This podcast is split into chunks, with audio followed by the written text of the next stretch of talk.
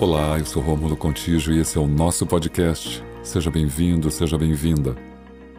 Os acidentes podem ser evitados? Sim, podem. Isso é uma realidade inquestionável. Mas isso você já sabe, não é mesmo?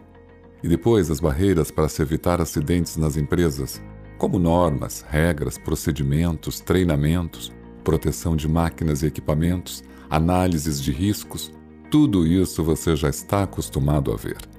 E por que os acidentes continuam acontecendo? Nesses 20 anos atuando dentro das maiores e mais variadas fábricas e empresas, desenvolvendo projetos de cultura e comunicação em segurança, saúde e meio ambiente, pude perceber várias situações no cotidiano dos indivíduos que ali trabalhavam. Situações e circunstâncias que aos poucos iam construindo um ambiente de trabalho inseguro, sem que às vezes fosse percebido pela própria pessoa, ou até mesmo pela equipe, e que aos poucos levavam ao acidente daquele ambiente. Mas uma dessas tantas situações comportamentais era comum a todas as empresas. Eu sou as escolhas que faço.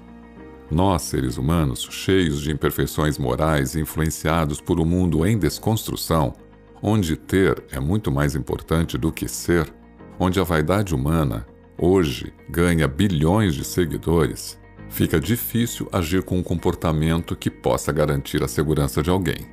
Esta é a mais pura verdade, eu não sei o que vocês pensam sobre isso.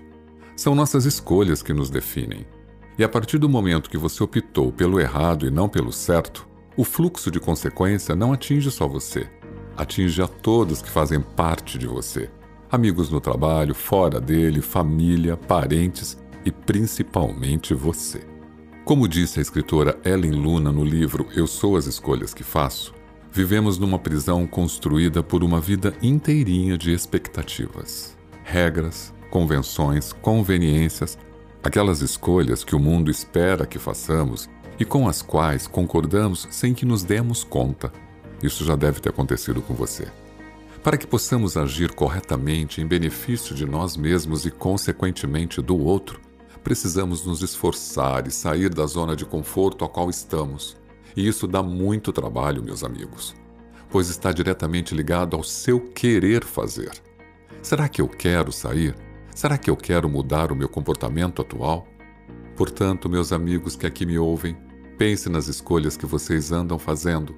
Procure insistir numa mudança comportamental sustentável que possa garantir uma vida melhor, saudável e mais segura para você e também para os outros. É assim que se começa o cuidado ativo.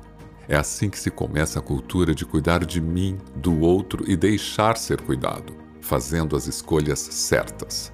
Obrigado por fazer parte deste momento e até o próximo podcast.